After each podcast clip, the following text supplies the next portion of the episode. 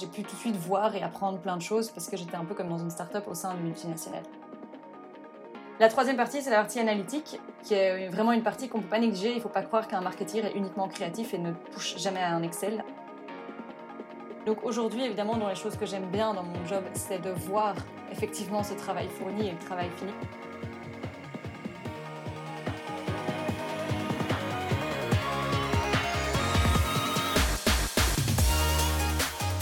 Bonjour et bienvenue dans Best Regards, le podcast qui a pour but de permettre aux jeunes et futurs diplômés d'aborder de façon sereine et éclairée le choix de leur premier emploi. Salut, c'est Lola. On se retrouve pour un nouvel épisode de Best Regards avec Marie, où l'on va parler de Danone et de son rôle de brand manager au sein de cette boîte. Que fait un brand manager au jour le jour? Comment se déroule le recrutement chez Danone? En quoi consiste leur graduate programme? Quels sont les différents débouchés? Ce sont les sujets que nous allons aborder avec Marie dans cet épisode. Marie a terminé ses études en 2016 après un master en ingénieur de gestion à l'ICHEC. Elle a d'abord commencé par faire un stage de six mois chez Deleuze dans le supply chain avant d'entrer chez Danone dans la division Waters. Il y a travaillé pendant trois ans et ensuite est devenu brand manager de la division Dairy. Si le FMCG et les grandes structures t'intéressent, alors cet épisode est fait pour toi. Après l'épisode, n'hésite pas à nous suivre sur Instagram pour plus de contenu.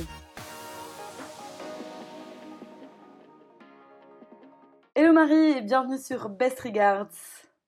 Bonjour, bonjour. Donc Marie, tu travailles actuellement chez Danone depuis maintenant 5 ans.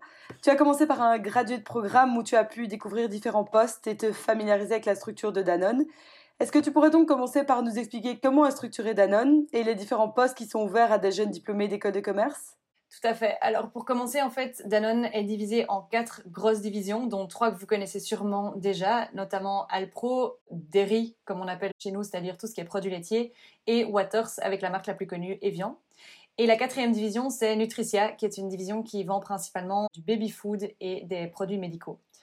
Toutes les divisions sont aujourd'hui super indépendantes, c'est-à-dire qu'elles ont toutes leur propre comité de direction, leurs propres équipes. On est sur des open space différents, mais on est actuellement en fait en grosse restructuration et à la fin de cette restructuration, on devrait ne former plus qu'une seule entité Danone. Donc au sein de la division dairy où je suis actuellement, donc les produits laitiers, on a une équipe qu'on appelle Top Line. En FMCG, ce qu'on appelle Top Line, c'est en fait le marketing et la vente. Et puis, il y a ce qu'on appelle les fonctions support, c'est-à-dire qualité, recherche et développement, finance, logistique, etc.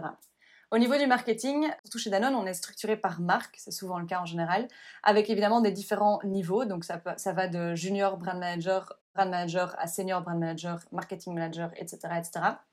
L'équipe sales est un peu plus compliquée, c'est-à-dire qu'en sales, on a trois sous-départements.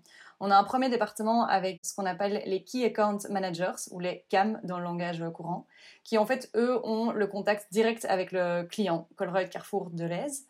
On a l'équipe catégorie manager qui, eux, en fait, font tout ce qui est analyse de la catégorie. Donc, typiquement, dans les yaourts, il y a la catégorie des desserts, la catégorie des produits protéinés, la catégorie des drinks, etc. Et donc, ils font l'analyse de la catégorie au sein d'un client. Et puis, on a le département trade marketing qui, eux, s'occupent de tout ce qui est activation en magasin, type promo, display, visibilité en magasin, etc. En général, en termes d'interaction, etc., on est surtout énormément en contact entre top line, donc marketing, vente, mais évidemment aussi avec les fonctions support qu'on ne peut pas négliger parce que, ben, évidemment, on lance jamais un nouveau produit sans la recherche et le développement, ni sans la qualité, ni sans savoir ce que ça va nous rapporter. Donc tout ce qui est finance et même la logistique est extrêmement importante aussi. D'un point de vue poste ouvert des jeunes diplômés, en général, c'est souvent en top line. Bon, en général aussi, les gens qui postulent en FMCG, c'est plutôt pour aller faire du marketing et de la vente que d'aller faire de la finance. Mais voilà, après, c'est possible qu'on recrute à certains moments des postes de junior dans d'autres départements. Pour être tout à fait transparente, je connais moins bien. Donc voilà. Ok, ok, je vois. Donc, toi, tu es actuellement euh, brand manager chez Danone Dairy. Est-ce que tu peux du coup nous expliquer en quoi cela consiste au jour le jour? Alors c'est très difficile d'expliquer une journée type en tant que brand manager, mais en général on peut dire que le marketing, pour moi en marketing, il y a trois gros piliers, c'est-à-dire l'innovation, l'activation et tout ce qui comporte l'analytique. Donc au niveau de l'innovation, en fait, ben, ça paraît assez euh, évident, mais pour lancer un produit, il faut entre 6 à 18 mois avant qu'il soit en rayon. Et là je parle uniquement du food, si on parle de tout ce qui est non-food, parfum, déo, etc., c'est même parfois plus long. Pourquoi? Mais Parce qu'on doit évidemment s'aligner s'arranger avec tout ce qui est recherche et développement, les usines. Il y a énormément d'alignement en interne avec les équipes vente et top line dont je parlais tout à l'heure. Il y a bien sûr tout l'aspect financier, donc le profit and loss, le PNL qu'on évalue euh, très attentivement. Et puis évidemment tout ce qui est packaging où euh, il y a aussi beaucoup beaucoup de, boulot derrière. Ça c'est la partie innovation. Après il y a aussi la partie activation, donc euh, les pubs au final, ce que les gens ont l'impression qu'on fait principalement en marketing, alors qu'honnêtement c'est maximum un tiers de mon temps. Et en fait, l'activation, il faut savoir qu'en FMCG, on n'est pas spécialement créatif. C'est-à-dire qu'on travaille avec deux types d'agences. On travaille avec des agences créatives qui vont nous aider à trouver l'idée et des agences médias qui vont nous aider à sélectionner les bons canaux de distribution de communication, c'est-à-dire TV, euh, radio, euh, YouTube, etc., etc. Ces deux agences-là, en fait, travaillent sur base d'un briefing que nous, on leur donne, qui euh, comporte bien sûr l'objectif de la campagne. Est-ce que c'est pour mettre une innovation en avant? Est-ce que c'est pour mettre la marque en avant, etc., etc. En fonction, bien sûr, aussi du budget du groupe cible, typiquement, est-ce qu'on target les mamans avec enfants, est-ce qu'on target les sportifs, etc. etc. Et donc, j'ai dit l'objectif, le groupe cible et le budget. On ne peut pas négliger le budget dans ce genre de situation.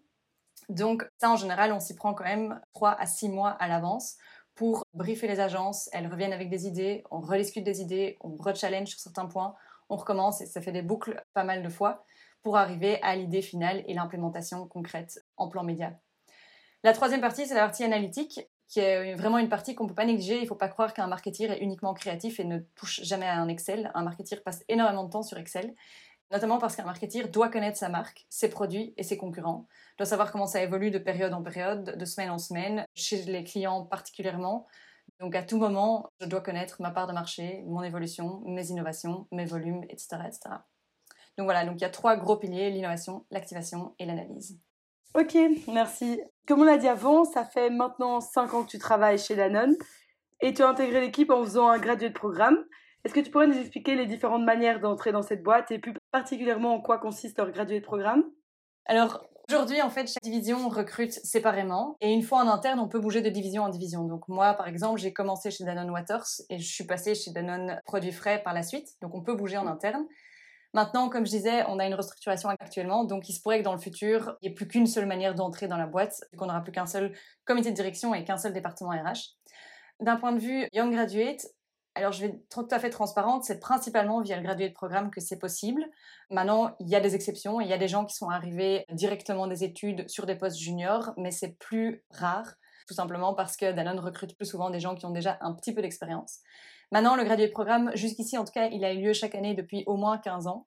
On recrute entre une à 7 ou 8 personnes, ça dépend d'année en année, je pense aussi du budget honnêtement. Et ce graduate programme consiste en un an de terrain pour commencer. Donc, quelle que soit la division, on est recruté. C'est principalement normalement en produits laitiers que ça commence. C'est un an de terrain de toute façon. L'année de terrain, donc c'est euh, le passage de magasin en magasin pour vendre euh, les installations promo, pour euh, mettre les nouveautés en rayon, etc. C'est pas le plus amusant en toute transparence, c'est-à-dire qu'il y a peu de contacts sociaux avec ses collègues, on est fort seul, on mange tout seul dans sa voiture. Le challenge intellectuel n'est pas toujours très présent non plus, mais ça reste une base extrêmement intéressante pour la suite. Aujourd'hui encore, ça donne une certaine crédibilité par la suite en tant que marketeur, mais aussi en tant que personne dans l'équipe vente aussi. Après, c'est un an de terrain, on revient au bureau. Et là, souvent, du coup, c'est un gradué de programme Sales Marketing. Donc, on revient au bureau sur un poste Sales ou Marketing, sur un poste junior qui est vacant. Ça dépend aussi un peu de, l'envie de la personne, mais souvent, c'est aussi, ça dépend aussi des postes qui sont disponibles en interne. Et après un an sur ce poste de junior vacant, on peut bouger. Parfois, on bouge pas. Ça dépend aussi un peu de l'évolution et de la complexité du job sur lequel on nous a mis dès la première année. Mais ce que je peux en tout cas dire, c'est qu'on reste maximum trois ans junior. Donc après un an de terrain et maximum deux ans de position junior en interne, on passe au niveau brand manager. Ça, c'est automatique ou autre, mais on perd son titre de junior, c'est ça que je veux dire. Et pour ma part, donc moi, c'est ce que je disais, j'ai commencé sur le terrain pour Evian, donc Danone Waters, principalement Evian. Je suis montée au bureau ensuite en tant que junior brand manager sur tout ce qui était Evian Aquadrinks, donc Evian fruits et plantes. Et puis, ma deuxième année, j'ai élargi, on va dire, mon scope, c'est-à-dire que j'étais junior brand manager sur la marque Evian générale, donc un peu plus large que la première année. Donc, c'était pas un gros changement, mais c'était quand même une petite évolution pour ma part. Ok, ça a l'air euh, vraiment intéressant comme, euh, comme programme. Est-ce que tu pourrais nous expliquer maintenant comment postuler, comment se passe le recrutement euh, au sein de Danone? Alors, je peux déjà dire une chose très importante, c'est que ça, commence extrêmement tôt. Ça commence avant Noël. Ils recrutent, je pense, si je ne me trompe pas, en novembre, même parfois en octobre. Donc, il faut vraiment pas rater le coche. Et ça, en général, c'est valable pour la plupart des FMCG. Chez Danone, par la suite, ben, c'est assez classique comme euh, manière de fonctionner. C'est-à-dire qu'il y a un premier screening sur CV où je peux déjà dire aussi que être trilingue est une condition de base. Ensuite, il faut faire une vidéo de présentation et répondre à quelques questions par vidéo euh, et envoyer donc ces vidéos au RH. Et ça se termine par un case avec trois seniors managers au bureau. Ok, je vois. Danone, c'est une grande structure. Comment est-ce que tu te sentais en tant que jeune diplômée là-dedans? Alors j'ai eu la chance en fait de commencer dans une grande structure, oui, mais chez Danone Waters, qui est en fait une toute petite structure. Euh, c'est une structure, on est 20 personnes au total pour le Benelux, donc c'est vraiment l'équivalent d'une PME. Donc c'était super agréable parce que j'ai pu tout de suite voir et apprendre plein de choses parce que j'étais un peu comme dans une start-up au sein du multinational. Après, je pense que ça n'aurait pas changé grand-chose si j'avais commencé chez Produits Frais, dans le sens où pour moi, j'en reste convaincue, commencer dans une grosse boîte a vraiment des côtés extrêmement pratiques et intéressants. Tout d'abord parce que les grosses boîtes ont plein de juniors, ils ont l'habitude. Chaque année, le 1er septembre, on a des juniors, des young graduates qui commencent. Donc la société est drillée sur comment les jeunes doivent apprendre, comment est-ce qu'ils doivent être pris en charge, comment est-ce qu'on doit les, faire évoluer. Donc ça aide énormément aussi pour les jeunes. Après, il faut pas négliger non plus le fait que quand on est dans une grosse boîte, on a souvent des chouettes bureaux, une chouette ambiance, plein de gens, donc ça aide aussi pour l'ambiance. Moi, pour moi, c'est super important. Donc, on a extrêmement beaucoup de jeunes et ça aide aussi. Et puis, on a souvent une image un peu faussée des grosses boîtes où tout, nous est servi sur un plateau d'argent. Alors là, je sais pas dans quelle grosse boîte c'est le cas, mais en tout cas pas dans le FMCG, je pense. Il faut toujours apprendre à se débrouiller. Il n'y a aucun moment où, quand on commence un nouveau job, on va nous donner tout sur un plateau d'argent. Je pense que quelle que soit la situation dans laquelle on est, même après 10 ans d'expérience, si on change de job, bah, il faut recommencer à zéro, il faut apprendre à se débrouiller. On nous aide un peu au début, mais à un moment ou à un autre, de toute façon, il faut se débrouiller et apprendre. Donc, voilà, pour moi, il n'y a pas vraiment de désavantage à être dans une multinationale. Danone a aussi la réputation d'être une boîte très axée sustainability grâce à son label Bicorp. Est-ce que tu pourrais nous en dire un peu plus sur ce sujet et les implications que ça a sur ton job et celui de tes collègues? Danone ne ment pas, donc euh, on est Bicorp et je suis très fière de savoir que vous savez ce que c'est parce qu'il y a peu de gens qui savent ce que c'est. Mais on a un slogan euh, ou une mission principale qui se traduit en One Planet, One Health. Et c'est vraiment traduit dans notre day-to-day. C'est-à-dire que si on prend l'aspect One Health, on a l'ambition d'être une société qui vend des produits sains. On a vendu notre branche LU à Mondelez euh, il y a plus de 15 ans maintenant, donc on ne voulait plus se positionner sur le marché des biscuits. On a été une des premières sociétés au multinational à s'engager sur le Nutri-Score. Je ne sais pas si vous connaissez le Nutri-Score, c'est la lettre de A à E pour savoir si un produit est sain ou pas. Danone a l'ambition de mettre ça sur tous ses produits, donc d'être transparent là-dessus à 100%. Et on a des produits qui sont moins bons nutri-scorement, mais au moins on est transparent dessus. Donc voilà, on a toujours un axe santé qui est extrêmement important. Et quand on veut lancer un nouveau produit, c'est un des premiers challenges qu'on a en interne, c'est de savoir quel sera le Nutri-Score et est-ce que ça contribue ou non à notre partie One Health. La partie One Planet est encore, je dirais, presque plus présente encore, c'est-à-dire qu'on sait qu'on a un rôle à jouer. On a des packaging en plastique, on doit réduire et on a l'ambition de le faire. On a aussi plusieurs projets euh, actuellement en cours et la plupart ont déjà eu lieu de ramener beaucoup de la production de nos produits sur le site en Belgique. Donc on avait des produits qui étaient produits sur des usines en Allemagne, en Pologne, en Espagne, etc. Et on ramène toutes ces productions sur notre site belge à Rotselar. Et ça, vraiment, c'est des projets qui sont au final dans le day-to-day, c'est-à-dire que des changements d'usine sur nos produits, des améliorations de recettes pour diminuer le taux de sucre, les projets de réduction de packaging ou de passer de PP à PET, c'est des types de plastique, mais ça a une énorme importance. Tout ça sont des choses, en fait, au final, vraiment qui, qui entrent dans notre day-to-day pour toutes les marques, pour tous les marketeers. Et en dernier lieu aussi, on a, et ça c'était plus personnel, mais j'ai aussi travaillé sur une page Instagram qui sert à communiquer sur les actions que Danone prend. C'est pas toujours facile de communiquer sur ce genre d'actions sans se mettre en avant ou passer pour des boîtes qui font du greenwashing mais c'est très intéressant parce que Danone fait beaucoup et c'est aussi une force qu'on aimerait mettre plus en avant dans le futur. Ok. Est-ce que tu pourrais nous partager pourquoi tu as choisi de commencer chez Danone et ce que tu penses de ce choix aujourd'hui? Alors j'ai toujours été attirée par le FMCG et le retail en général. J'ai fait un stage chez Deleuze quand j'étais encore aux études parce que je voulais je veux toujours comprendre et voir concrètement ce que je fais comme boulot. Donc j'ai vraiment besoin de quelque chose de concret à la fin. J'ai fait, donc je disais d'abord un stage chez Deleuze en Master 2, très axé logistique. Intéressant de voir le retail ou le retailer de l'intérieur, mais c'était, il n'y a rien à faire, quand même très court et axé sur un seul projet. C'était un projet d'optimisation. Donc on va dire qu'aujourd'hui, en tout cas dans mon day-to-day, je ne l'utilise pas très régulièrement, mais ça reste intéressant. Ensuite, j'avais vraiment envie de rentrer dans ce monde du FMCG pour vraiment concrètement avoir un résultat. Donc aujourd'hui, évidemment, dans les choses que j'aime bien dans mon job, c'est de voir effectivement ce travail fourni et le travail fini, c'est-à-dire le produit, l'innovation dans les rayons, les activations marketing, c'est-à-dire un ami qui m'envoie euh, la pub TV qu'il voit depuis son salon, le retour de consommateurs, super content. Sur, euh, on a souvent des réactions via Instagram notamment de consommateurs qui sont super contents de nos produits. C'est toutes des choses qui pour moi me donnent un sentiment de satisfaction et qui me donnent en tout cas l'impression que je travaille pas dans le vide et qu'il y a quelque chose de concret derrière. Après, évidemment, comme dans tout job, il y a toujours des choses qu'on aime moins, notamment le fait qu'on innove beaucoup, on lance énormément de nouveaux produits sur le marché, surtout chez Danone. Mais évidemment, tous les produits ne sont pas des succès et parfois on lance un produit qui, euh, quelques mois plus tard, est déjà sorti du rayon. Donc voilà, c'est énormément de travail qui, du coup, on va dire, est un peu jeté à la poubelle après quelques mois. Mais c'est la réalité du terrain. On a aussi quand même beaucoup d'opérationnels, il ne faut pas le négliger non plus, notamment tout ce qui est packaging, etc. n'est pas nécessairement la partie la plus amusante pour ma part. Mais voilà, ça fait partie du job et on n'a jamais un job qui nous plaît à 100%. Après 5 ans, tu as déjà vu pas mal de choses dans la boîte. Et tu as surtout eu l'occasion de passer de Danone Waters à Danone Dairy.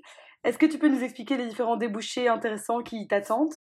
Alors pour moi, en fait, en FMCG, je le disais au début, l'équipe top line est l'équipe la plus importante dans le sens où c'est là que se passe le business, c'est le sales et le marketing. Donc pour moi, j'ai vu maintenant une partie du marketing, mais j'aimerais surtout un jour aussi voir la partie sales. Il faut aussi savoir que le marketing et l'équipe vente sont pas toujours très d'accord. On doit travailler énormément main dans la main, mais le marketing a beaucoup plus une vision long terme ou la vente a beaucoup plus une vision court terme. Donc on est souvent pas tout à fait d'accord. Et j'aimerais pouvoir me mettre dans la position de l'autre en ayant vécu son expérience aussi. Après, je sais aussi que pour pouvoir aller utiliser mon expérience de marketeer dans l'équipe vente, il faut que je la perfectionne encore un peu. Donc pour ma part, je me vois encore facilement rester en marketing pour les 3 à 5 ans à venir avant de faire un saut en sales. Et qui sait, peut-être qu'au final, je trouverais ça sympa aussi. Ok, merci pour ces infos. On conclut toujours nos épisodes avec un conseil pour nos auditeurs. Quel serait le tien? Bah, ça va être un conseil un peu bateau, mais pour moi, il faut être heureux dans son job, ça c'est sûr. Et je lis le bonheur dans un job à trois critères principaux. Un, l'ambiance. Pour moi, c'est clé. Mes collègues ne viennent pas mes amis, mais c'est quand même les personnes que je vois le plus. Le contenu et le challenge intellectuel. On peut pas faire un boulot, je l'ai dit au début, être sur le terrain, c'était intéressant, mais à un moment, il manquait de challenge intellectuel et on n'a pas étudié 5 ans pour rien non plus. Et il y a rien à faire, la rémunération, c'est-à-dire que personne n'aime travailler gratuitement et je pense que ça, il faut pas se le nier non plus. Donc pour moi, si un des trois, donc ambiance, contenu et challenge et rémunération disparaît ou n'est plus présent ou n'est pas présent dans un job, il faut essayer de trouver autre chose. Si les trois sont là, surtout, surtout, surtout, ne lâchez pas ce job et profitez-en à fond parce que c'est rare que les trois soient toujours là. Ça dure souvent qu'un temps, mais profitez-en si les trois sont là. Ok, merci beaucoup pour ce conseil. Merci à vous. Merci d'être resté avec nous jusqu'ici. On espère que l'épisode vous aura plu. Si c'est le cas, n'hésitez pas à vous abonner, à partager notre contenu et à nous laisser 5 étoiles sur Apple Podcast, qui nous aidera à nous faire connaître auprès d'autres jeunes ou futurs diplômés. N'hésitez pas non plus à nous suivre sur les réseaux pour être tenu au courant des prochains épisodes. À la semaine prochaine!